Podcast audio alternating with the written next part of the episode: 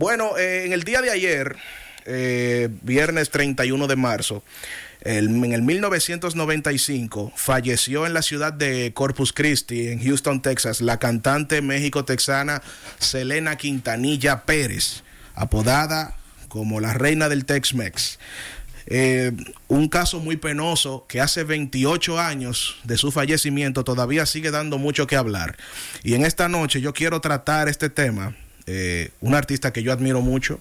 Eh, yo cuando, bueno, cuando Selena murió, murió yo creo que tenía seis años y eso incluso llegó a la República Dominicana e impactó muchas personas que se identificaban con, con sus temas. Eh, aquí quiero tratar, quiero darle un enfoque a este comentario, quiero relatarlo de manera cronológica. Eh, ella nació en el 1971, el 16 de abril, en el, en el condado de, dice aquí, en el condado de Lake Jackson, en Texas. Ella nació en 1971. Ella es hija menor de, de dos hermanos, eh, junto a dos hermanos, eh, Suset Quintanilla y Abe Quintanilla, que con ellos, su papá, formó una agrupación musical llamada Selena y los Dinos. Pero como Selena fue descubierta, su papá la escuchó cantando mientras ella jugaba afuera en, su jardín. ¿Qué pasa? El papá tuvo una banda en sus tiempos y no pudo lograr el sueño de, de alcanzar el estrellato. Y por eso quizás tuvo ciertas frustraciones y cuando vio que su hija tenía ese don, ese potencial del canto, formó esa banda, porque también Suset Quintanilla es baterista y Abraham Quintanilla es bajista. Es guitarrista y bajista también, hasta luego que se integró el guitarrista Chris Pérez a la banda. Eh, esa agrupación Selena y los Dinos, ahí fue que Selena empezó a desarrollar el canto. A Selena la criticaban mucho porque la música tejana en el estado de Texas, en Estados Unidos, era solamente música para hombres, pero ella marcó un precedente con su estilo de vestimenta. Como ella tenía un cuerpo tan perfecto, tan bonito, ella usaba ropa ajustada, eh, utilizaba unos sostenes que ah, daba la impresión de una persona sexy, pero ese era su estilo y empezó a ser aceptada gradualmente en el ámbito musical. Eh, en el 1992 ella lanza eh, su álbum que fue que la, catapultó al éxito total, este álbum llamado eh, Entra a mi mundo, que ahí fue que se destacó el sencillo como La Flor. Ese, este sencillo como La Flor alcanzó en los charts de los eh, de, los, de los Billboard latinos, alcanzó el puesto número uno. Eh, en los Billboard latinos y se mantuvo número uno por ocho meses. El impacto de esa canción de Como la Flor, una canción bellísima. Eh, en Estados Unidos, mantener una canción como número uno por ocho meses es difícil, es retador para la industria musical. Tanto fue el impacto de esa canción de Como la Flor que tuvo ese álbum Entra a mi mundo una certificación platino por venta de 300 mil copias alrededor de todo el mundo, siendo este álbum el primer álbum regional caracterizado como el mejor álbum con música regional. En su vida personal, ya en el 1992, en el 1993, conoce a Chris Pérez, un guitarrista talentoso, que tuvieron un romance a escondidas, la familia no estaba de acuerdo, el papá mucho menos, obviamente es normal cuando un padre tiene una hija, y desde que una hija le presenta al novio, el papá se pone complicado y se pone celoso, es normal. Pero tuvieron una relación en secreto y al tener esa relación en secreto, Selena y Chris pensaban que si se casaban, el papá la iba a aceptar. Se casaron en secreto en el 1993 y por una noticia que salió en los medios de comunicación, ya que en ese momento la prensa estaba teniendo su un momento importante en el mundo, se dio a conocer la noticia de que Selena y Chris Pérez contrayeron matrimonio. Al final, eh, con la presión social, la opinión pública, como siempre haciendo impacto, terminaron aceptando este matrimonio. Y bueno, eh, después, antes de, antes de esto, Chris era parte de la banda y al enterarse de la relación lo despidió. Pero cuando se casaron, no tuvo más remedio que aceptar que su hija tomó la decisión y volverlo a integrar a la banda. En ese momento, en esa transición, conoce a Yolanda Saldívar. Yolanda Saldívar es una enfermera certificada, una persona mexicana. Conoce a, Abraham Quintanilla, su papá, Abraham Quintanilla, el papá de Selena, eh, y le pide querer abrir un club de fans. Un club de fans donde ella iba a ser la presidenta del club de fans y como Selena no tenía esa, esas agrupaciones sociales producto a la época, lo vio provechoso y bueno y autorizó abrir un club de fans oficial para Selena Quintanilla Pérez. Y ahí entonces Selena y Yolanda Saldívar empezaron a tener una relación muy estrecha, convirtiéndose Yolanda Saldívar en su confidente más importante y su representante artístico en todo México y también en Texas. Que al final Yolanda Saldívar se, se va, ella no se imaginaba que ella se iba a convertir en, en su verduga al final. Eh, tanto, tanta era la confianza de Selena hacia Yolanda que Selena, con, con, tanto éxito que tenía en la industria, eh, Selena se lanzó a, a, los negocios de boutiques vendiendo ropas y perfumes con su tienda llamada Selena, etcétera, ¿verdad? Y nombraron a Selena, eh, perdón, Selena nombró a Yolanda como directora de todas las tiendas y encargada administrativa. O sea, ella manejaba los cheques, toda la contabilidad, toda la mercancía la manejaba Yolanda, todo. Claro, porque una persona, un artista debe delegar funciones y ella se encargó de eso. En el 1995 tuvo su último concierto en el emblemático Stadium Houston Astrodome eh, en el, el, 26 de febrero. Miren qué irónica la vida. Su último concierto el 26 de febrero, un mes antes de su asesinato. Tuvo un concierto tan memorable que hoy en día tiene billones de reproducciones en YouTube. Ese concierto tuvo alrededor de 61 mil personas de asistencia, rompiendo un récord de asistencia en ese emblemático estadio que solo se utilizaba para juegos de béisbol para el equipo casa, que eran los Astros de Houston. La entrada de ese concierto fue tan magistral que ella, que Selena entró en un carruaje con un caballo, unos caballos, y ella le dio la vuelta a todo el estadio para saludar a los fans, porque el escenario, incluso hasta me engranojo de tanta, de, lo emotivo que fue, eh, Selena le dio la vuelta al estadio completo, ya que el estadio, eh, perdón, el, escenario estaba en el centro del, del estadio con, con el concepto de 360. Y ahí empezó Selena su concierto, un concierto eh, magnífico. Incluso en el final de ese concierto, ella cerró con el tema como la flor. Pero ella, se, miren que me, miren, Isidro, dame close up porque mira, me engranojo. Ella en esa canción se despidió. Ella dice, muchas gracias y nos vemos pronto. Y le dijo adiós a la cámara. Y ese es el misterio de esta muerte. Eh, en los últimos días de, de, Selena de vida, los últimos días, eh, habían quejas de los, empleados de la tienda de que Yolanda estaba teniendo fraudes, de que le estaba sustrayendo cheques, que estaba haciendo un desfalco de dinero. Eh, el 9 de marzo del 95, el papá se dio cuenta de la queja y la confrontaron. Y Yolanda se asustó, pero no pudieron probar en ese momento que ella estaba haciendo un fraude. Bueno, se quedó todo así y todo siguió su curso normal. Le dieron seguimiento a su comportamiento. Ya Selena estaba como sospechando, como que, conchale, ella me está como truqueando. Sí, sí, vamos a darle seguimiento. Y empezaron a darle seguimiento a su comportamiento.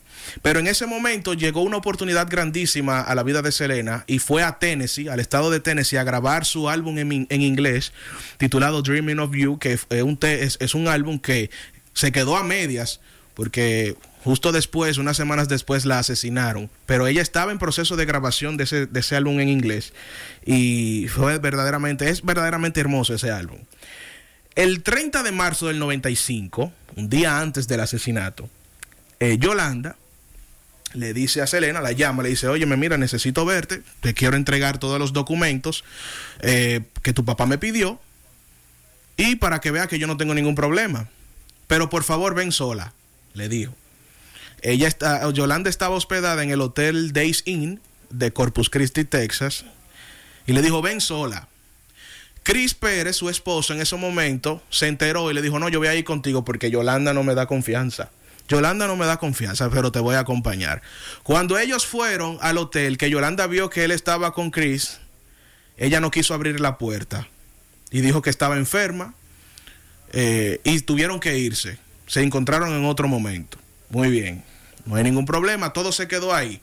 Pero en ese intramar, el 27 de marzo, Yolanda fue a una tienda de armas y compró un calibre, una pistola calibre 38 y ¿verdad? Para, porque ella ya estaba planeando su coartada.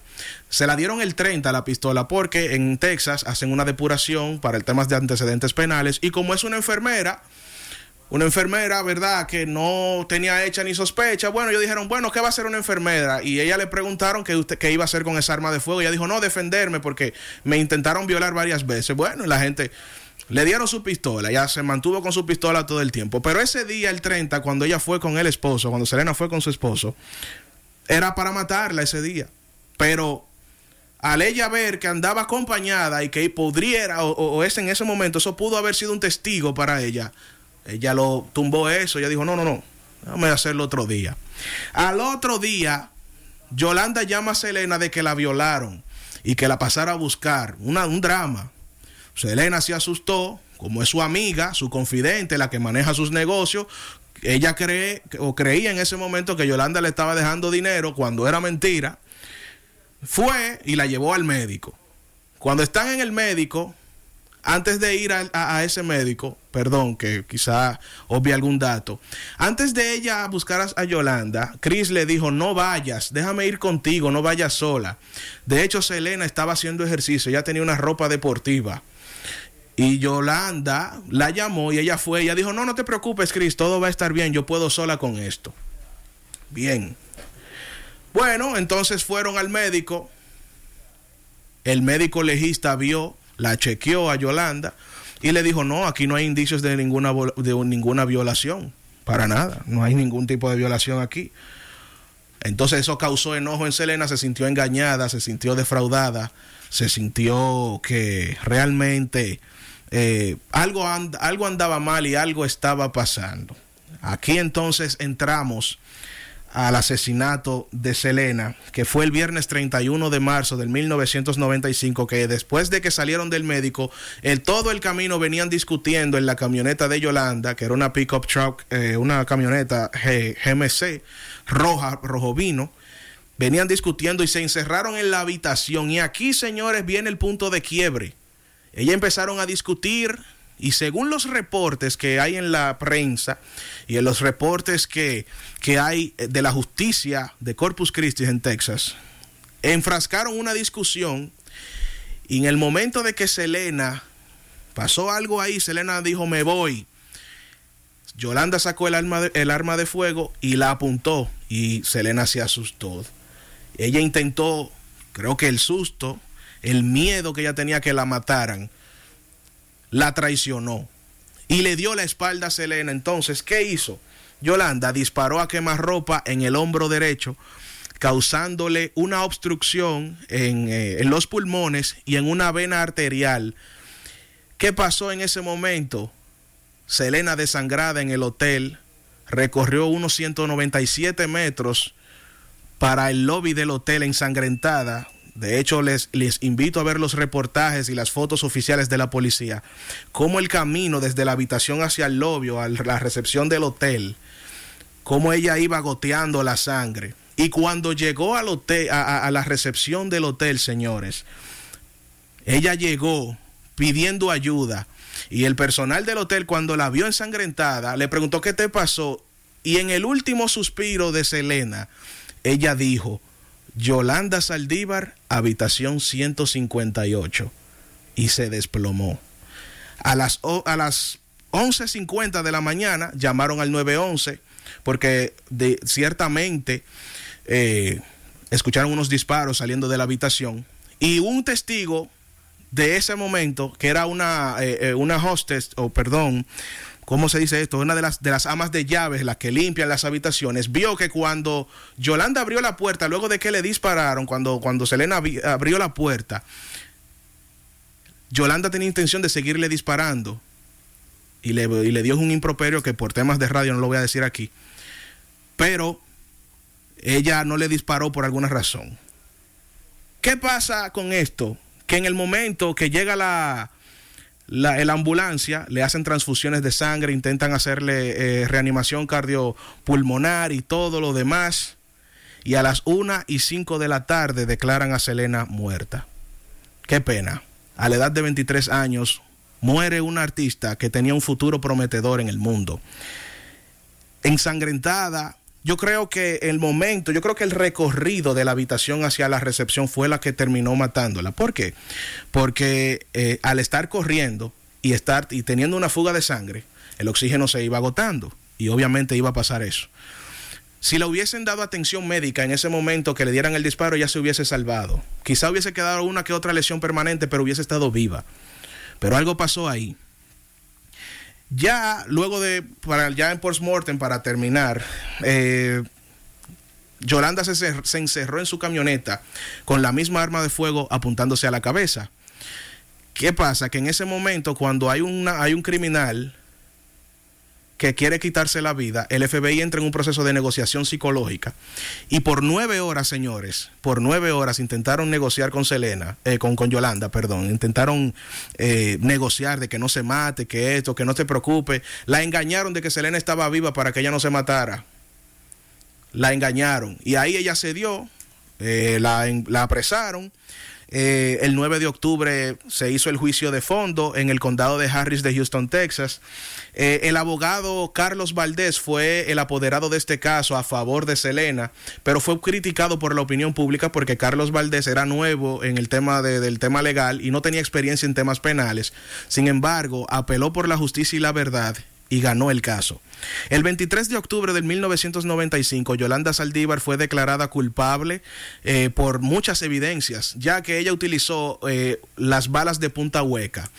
Las balas de punta hueca para edificarlo son estos proyectiles expansivos que automáticamente hacen contacto con la piel, hacen contactos, hacen, hacen, daños colaterales y por eso afectó más de un órgano a la pobre Selena Quintanilla. Actualmente, eh, Yolanda Saldívar enfrenta un cargo de cadena perpetua eh, y está en aislamiento, ya que las mismas reclusas de esa cárcel le han amenazado de que la van a, la quieren, ¿verdad? Le quieren hacer daño y con sus razones, ¿verdad?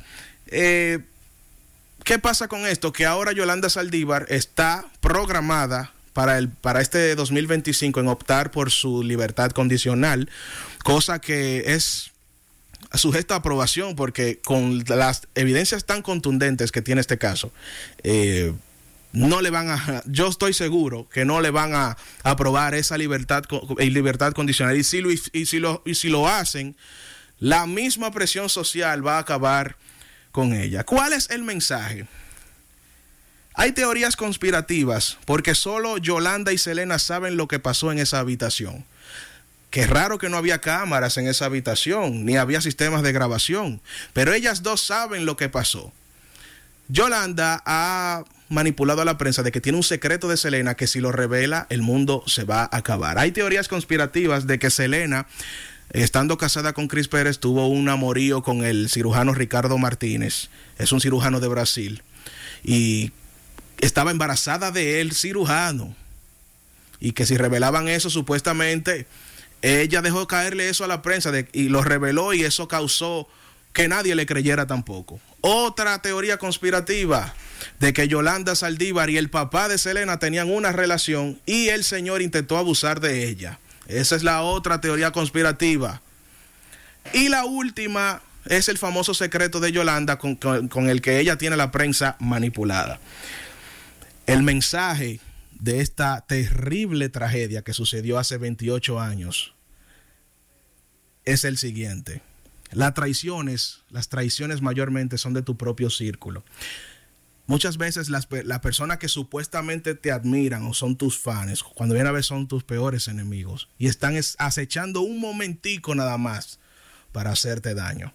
Hay una frase que me gusta muchísimo que va acorde a este, esta terrible tragedia y es la siguiente.